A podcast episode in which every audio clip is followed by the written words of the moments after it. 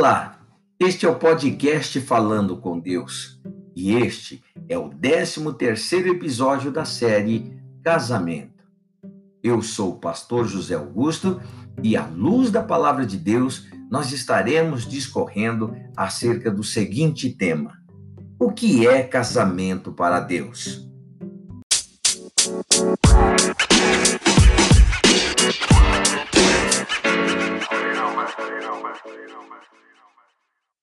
Casamento é uma aliança sagrada entre um homem e uma mulher perante Deus.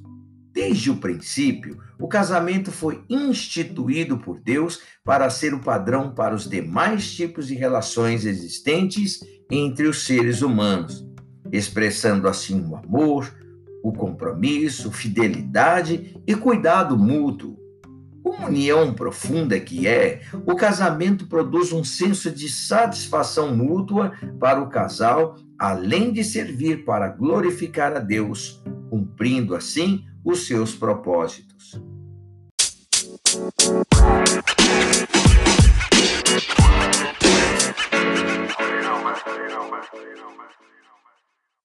Por que Deus estabeleceu o casamento? O casamento foi instituído por Deus a fim de satisfazer algumas necessidades fundamentais do ser humano. Todos nós nascemos com necessidades fundamentais. Dentre elas estão as necessidades afetivas, de segurança, de valorização, de interação social e etc, e etc. De certa forma, através do casamento, Muitas dessas necessidades podem ser satisfeitas quando dois se tornam um perante Deus. A união do casal envolve o senso de amor e pertencimento por meio da conexão física e emocional que se faz entre os cônjuges. O equilíbrio afetivo também pode ser desenvolvido e alcançado num relacionamento que é mais estável e duradouro, como o casamento perante Deus.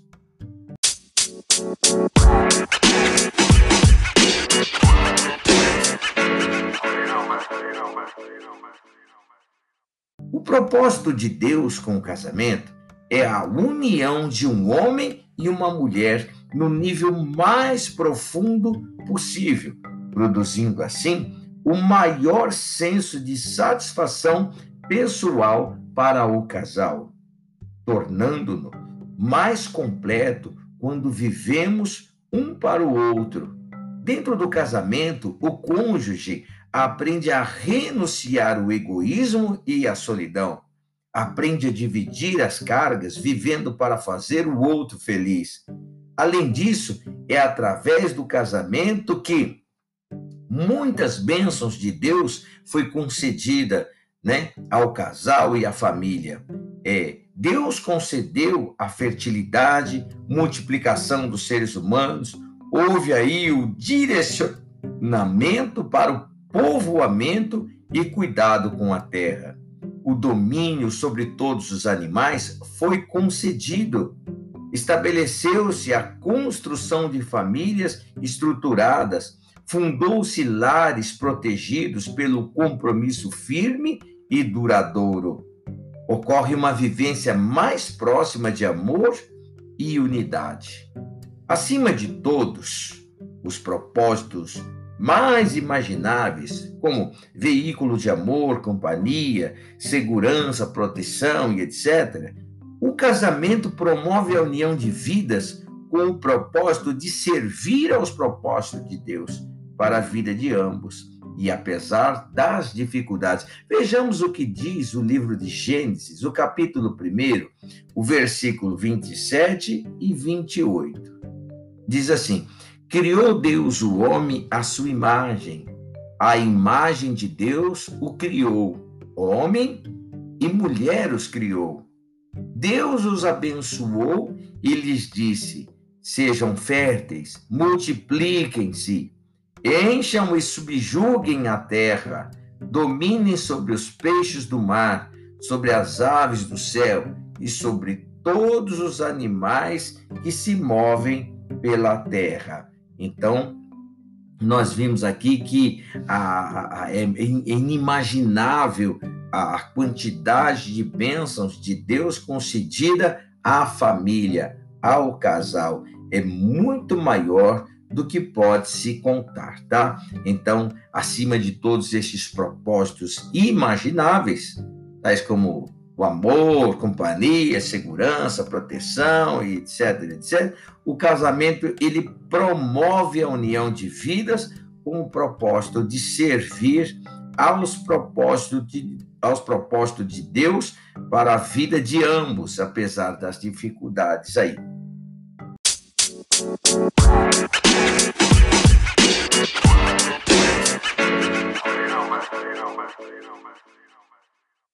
O que o casamento representa?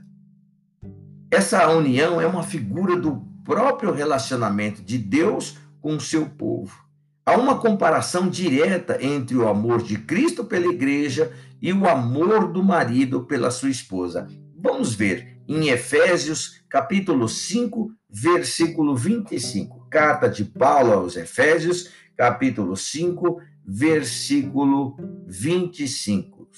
Vamos ver o que diz a seguinte carta, Efésios 5, 25. Diz assim: Maridos, amem suas mulheres, assim como Cristo amou a igreja e entregou-se a si mesmo por ela. Então, esse essa união é uma figura do próprio relacionamento de Deus com o seu povo, né? É essa comparação direta que o apóstolo Paulo faz, né? Do casamento entre o marido e a sua esposa, o amor que tem o marido pela sua esposa e pela sua esposa e assim vai.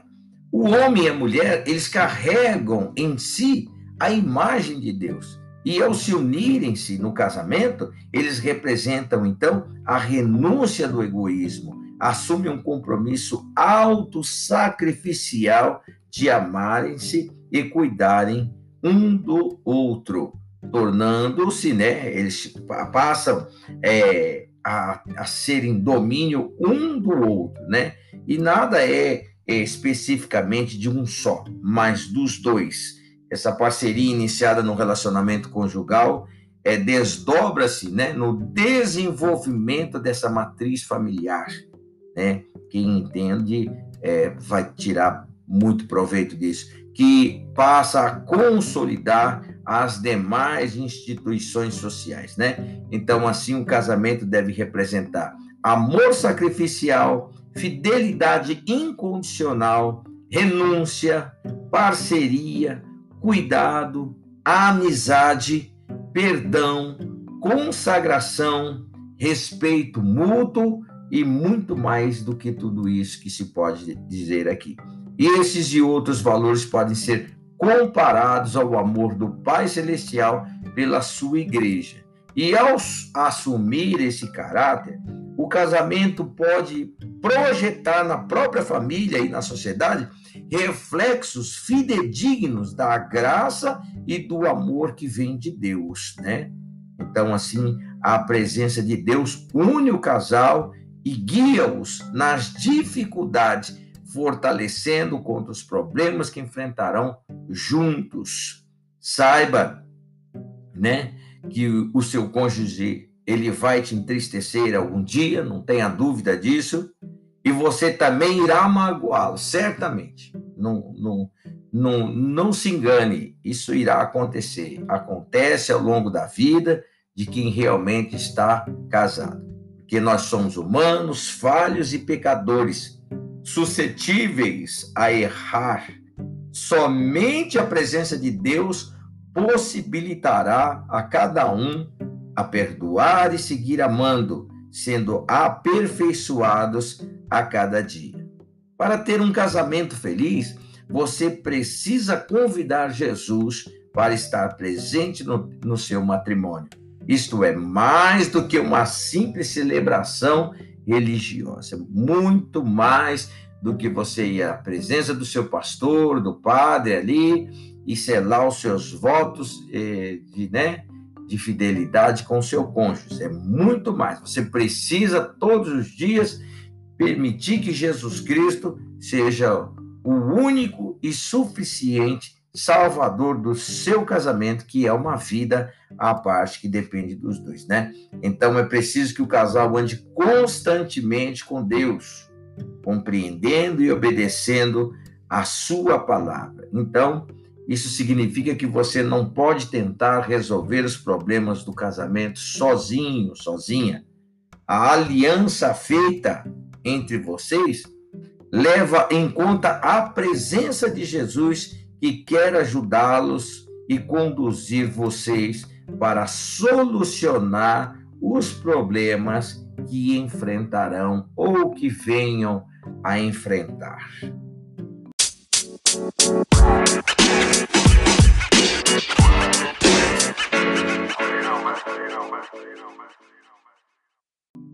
Mas e as diferenças? Sim, o homem e a mulher são seres muito diferentes.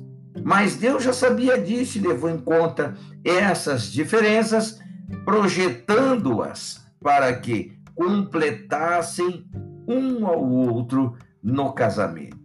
Ao unir dois seres diferentes, Deus estava mostrando que pode haver unidade na diversidade. E apesar das diferenças, podemos amar um ao outro e nos esforçarmos para que o outro seja mais semelhante, né, a Jesus Cristo. E se esforçar realmente, porque é, o casamento ele deve ter o seu alicerce firmado nos parâmetros de Deus, né? Ele deve ser o centro, né? Deus deve ser o centro e a base para o amor. Olha o que diz o livro de Eclesiastes, capítulo 4, versículo 12. Eclesiastes, vamos voltar lá para o Antigo Testamento, Eclesiastes 4, 12. Olha o que diz: Um homem sozinho pode ser vencido, mas dois conseguem defender-se. Um cordão de três dobras não se rompe com facilidade. Você vê a instrução de Deus aí, e assim então vai dar certo, né? O casamento ele deve ser, né, ter o seu alicerce firmado, firmado nos parâmetros de Deus. E ele deve ser o centro, a base para este amor.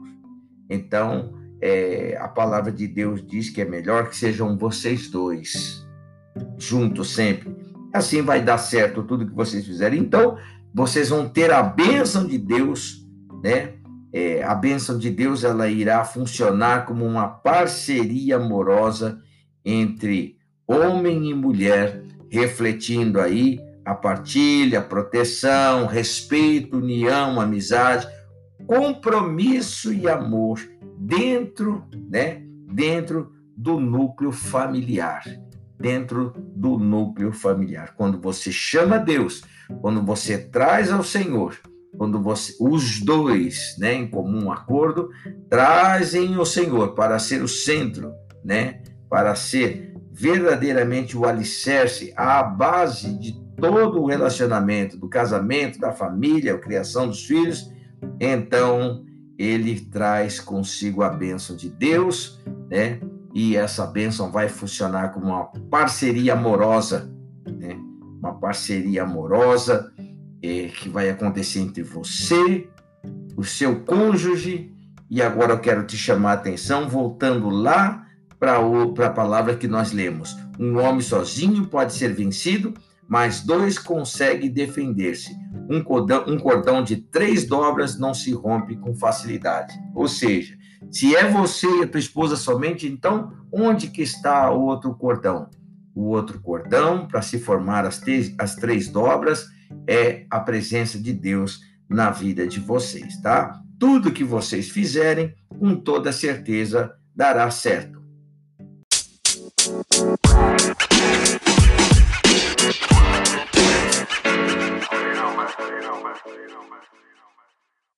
O que Deus diz acerca do casamento? Na Bíblia, encontramos diversas declarações divinas relacionadas ao casamento. Cada uma delas carregam verdades fundamentais sobre a, un a união conjugal. Não é bom que o homem seja só, ou esteja só. O livro de Gênesis, o capítulo 2, versículo 18, declara que não é bom que o homem esteja só. Ou seja, ninguém é uma ilha. Mesmo para aqueles que se decidiram não se casar, ou ainda aguardam pelo futuro cônjuge, a solidão não deve ser uma opção para ninguém. Deus nos fez como seres sociáveis e por isso precisamos uns dos outros. A família é um excelente ambiente para crescermos rodeados de amor, proteção, amizade e desafios. Isso mesmo, farei para ele alguém que o auxilie e lhe corresponda, diz o Senhor, no livro de Gênesis, capítulo 2, versículo 18. Farei para ele alguém que o auxilie e lhe corresponda. A mulher é uma ajudadora nata. A sensibilidade, a resiliência, a atenção aos detalhes, espírito de ajuda e cuidado são algumas, somente algumas das qualidades femininas que somam o valor ao casamento. O homem, ele praticamente ele entra só, né, com poucas coisas, mas a mulher, a Bíblia diz que a mulher ela edifica a sua casa, né? Deus deu o poder da mulher edificar a sua casa. Não vou nem relatar aqui o poder da tola, né? Mas ela é mulher também, mas quando há tolice, ela faz o contrário. Mas o Senhor Deus diz assim: a sensibilidade, a resiliência, atenção aos detalhes, espírito de ajuda e cuidado são algumas, somente algumas das qualidades femininas que somam valor ao casamento. Provérbios, olha que bacana, Provérbios 18, 22. Livro de Provérbios, estamos aqui pertinho, Provérbios 18, 22. É isso, né? 18, 22 diz assim: Quem encontra uma esposa encontra algo excelente receber uma bênção do Senhor. Que bacana, né? É bem assim mesmo, meus irmãos. A correspondência ao homem, ela diz respeito às semelhanças, né? Ela diz respeito às semelhanças, uma vez que os dois são igualmente dignos e valiosos, os dois também são imperfeitos, falhos e precisam de compreensão e entre ajuda, né? E entre ajuda para serem pessoas melhores. Em contrapartida, ninguém é melhor do que ninguém no relacionamento. É justamente isso que Deus quer. O oposto, né? A, a, adversidade sendo unida e Deus tirando dali aquilo que lhe agrada, servindo então a família para os propósitos deste Deus tão maravilhoso. Portanto, o que Deus uniu, ninguém o separe. O livro de Marcos, capítulo 10, 9, tem essa tão conhecida passagem e o Senhor Jesus diz, portanto, que Deus uniu, ninguém o separe. O casamento foi feito para, para ser para sempre. O divórcio não deve ser uma opção para aquele que se casa. Separar-se é uma triste exceção ou concessão. No caso de abuso e maus tratos, nós já temos aqui podcast que fala a respeito disso. Você pode procurar aí no podcast Falando com Deus e você vai encontrar esses temas aí, tá? Então, separar-se é uma triste exceção ou concessão que Deus permite no caso de abusos e maltratos, mas Deus não planejou assim. Para aqueles que foram unidos por Deus, é imperativo que não sejam separados por ninguém, de dentro ou de fora do, dessa relação. Preserve o seu casamento, ame, incentive o diálogo, o perdão e a compreensão mútua. Olha o que o Senhor Deus disse. E disse: Por essa razão, o homem deixará pai e mãe e se unirá à sua mulher, e os dois se tornarão uma só carne. Assim, eles já não são dois, mas sim uma única carne. Portanto, o que Deus uniu, ninguém separe. Livro de Mateus, capítulo 19, versículo 4 até o 6. Portanto, dois que se tornam uma só carne. Uma só carne, relacionamento físico, sexual, um coração, um relacionamento emocional único, né? É, com os mesmos sonhos e objetivos, ou seja, em aspectos intelectuais, alvos e metas, um único sonho, né? Os mesmos princípios, ou seja, ter os mesmos relacionamentos social e os seus valores também, né? O mesmo Deus e Senhor, isso é o relacionamento espiritual que deve ser único. Se é casado, deixa a vida de solteiro para trás. Vocês in, in, iniciaram então uma nova família, um novo lar. Então, é impreterível que o homem ou a mulher deixe para trás a sua vida é, de solteiro. Não há mais espaço para as atitudes infantis, egoístas e objetivos unilaterais, né? Você precisa sim cuidar bem do corpo formar, formado de duas pessoas. Então, você não terá mais o seu corpo para cuidar do seu marido dele, mas os dois terão um corpo aonde exige muito cuidado de ambos, né? E além dessas coisas, né? Além, além dessas, há outras inúmeras recomendações e alertas acerca do casamento na Bíblia. Que vê o, o é, a, a primeira carta de Paulo aos Coríntios, o capítulo 7, ela deixa bem claro aqui. Você pode ler, né? Eu vou vou deixar para que você leia primeira carta de Paulo aos Coríntios, o capítulo 7, você leia todo esse capítulo e que há é, inúmeras recomendações ali para o teu casamento. E se ainda não é casado e pretende dar esse passo, busque auxílio e orientação de Deus nesse sentido. Se já está casado, ore e busque a Deus para que fortaleça e seja o centro do seu matrimônio e da sua família que está ali se formando em nome de Jesus. Amém.